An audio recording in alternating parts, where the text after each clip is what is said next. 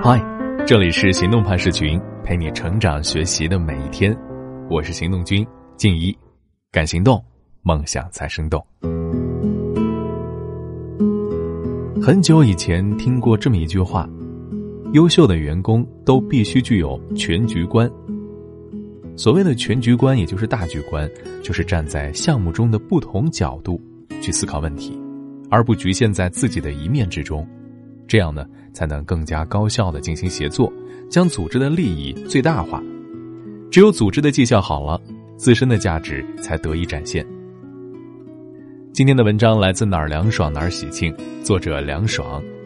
有天和一个做 HR 的女伴吃饭，我想起以前曾经有人问过我，职场上的格局观体现在什么地方？经常听说格局大、格局小的，但我感觉格局是一个很虚的概念啊。那天我就把这个问题抛给了这位女伴，她呢给我举了个例子，说前段时间入职了几个应届毕业生，在新人交入职材料的时候，他边审查边指出遗漏。他跟 A 说：“你的身份证只复印了一面，需要把正反面都印在同一张纸上。”跟 B 说：“你的学位证复印了两份，毕业证没有复印件，可能是印串了。”他让两个新同事明天上班的时候把资料补齐。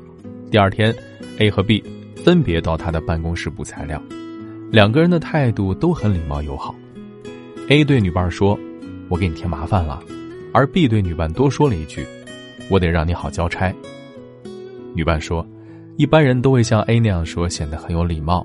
但当 B 说我得让你好交差时，越琢磨这句话，越觉得 B 有格局。”当时。看我满头黑人问号，一脸不解的样子，女伴儿进一步给我分析了一下。她说：“你看，A 所说的‘我给你添麻烦了’，是站在我的立场上说的；而 B 说的‘我得让你好交差’，是我站在上级的立场上说的。”女伴告诉我，在她看来，职场上真正有格局的人，不仅站在对方角度考虑问题，还会站在对方上级的角度考虑问题。我边点头边觉得。确实是这么回事儿。在《丰田工作法》这本书里，曾经写过，在丰田经常要求员工要站在比自己现在的位置更高的立场上看问题，在公司内部要站在上司的上司的立场看问题。他们的职位排序为：班长小于组长，小于工长，小于科长。班长要站在工长的立场看问题，组长要站在科长的立场看问题。如果只站在自己的立场看问题，那么做出来的改善只能停留在现状的延长线上，最好的结果，也就是再也没有可以进步的空间了。如果你能够时刻意识到上级的上级有什么烦恼，会怎样判断，会怎样决定之类的问题，那么你的工作一定会做得让人刮目相看。接待客户的时候，也要站在比顾客更远的延伸看问题，比如说。顾客呢是来为公司采购办公品，你把自己戏精成顾客的同事或领导；顾客是来为媳妇挑选礼物，你就把自己戏精成顾客的媳妇或者媳妇的闺蜜。只站在顾客立场上思考，并不能完全满足顾客的需求，应该站在比顾客更高的立场上思考。你不必越级汇报，不必越级做事，但一定要学会越级思考，还要越两级看问题。通过这样的思维训练，久而久之，整个人的职场格局怎么会没有提升呢？所谓的职场格局，就是越两级看问题。这么看问题，好处到底在哪儿呢？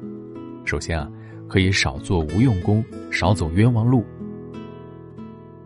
有个房产中介被他的领导指派去查美国海外销售代表的薪资待遇，然后他搜索半天也没有确切答案，他再去问领导。随着深入沟通，领导透露出大领导的意图。原来啊，大领导想在美国招聘一个当地人给公司跑下业务，想知道这种工作职责范围的人应该给的薪酬到底是多少。中介知道领导的领导想什么后，做事更有针对性了，把搜索牌换成了人脉牌，更有效。我的上份工作试用期过得很苦。觉得自己明明按照主管的要求去做，但是隔段时间又被打回修改。好在办公室是开放的，主管坐在我那排的最后一个卡位。有天部门经理走到主管卡位交代任务，我竖起耳朵听。后来主管跟我交代任务的时候，我发现主管说的和经理说的不一样。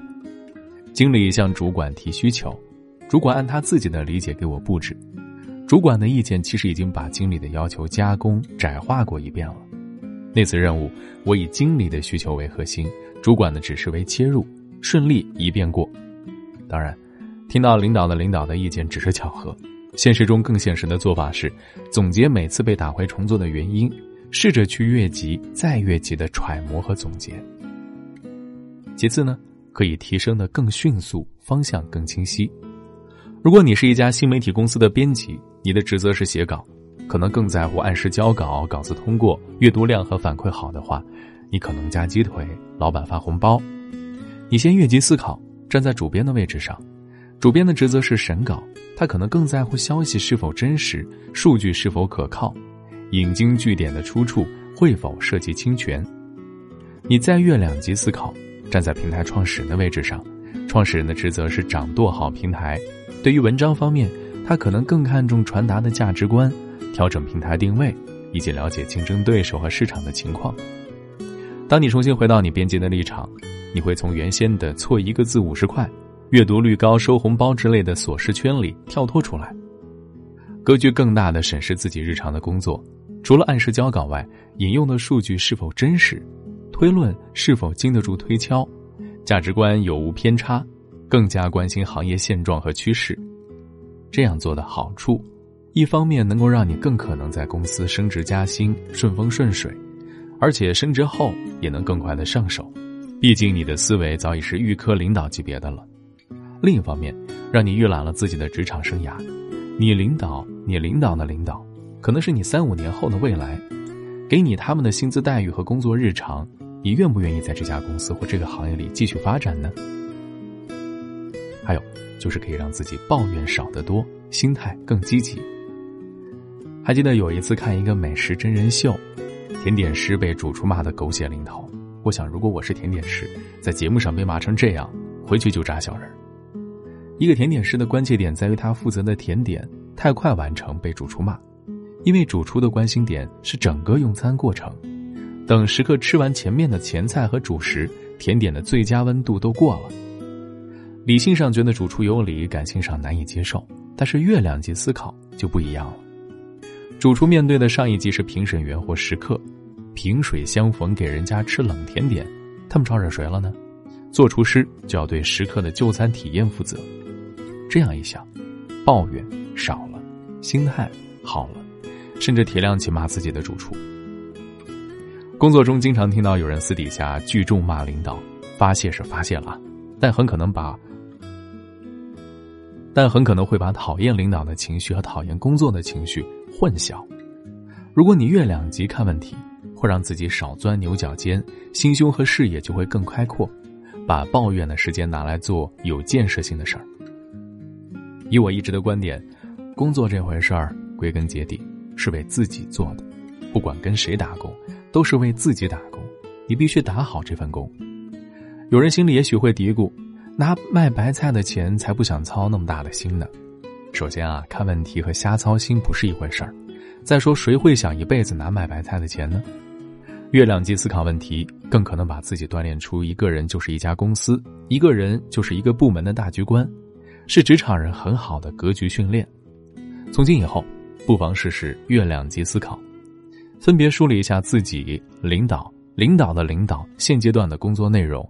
以后在做一件具体的任务之前，问一问自己领导以及领导的领导面临的局势、关切和困境，然后重新回到自己的实际身份去真正落实。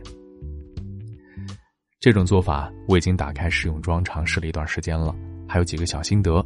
第一呢，埋头苦干前，先越两级看问题，不单单是向上越两级，还可以向下或转折的越两级。第二是思考越级，不是行为越级啊！别以大领导的身份命令领导，别让聪明反被低情商给误了。大概就是这样了。今天的行动派文章就到这里了，大家可以关注到微信公众号“行动派大学”，里面还有更多干货在那儿等着你。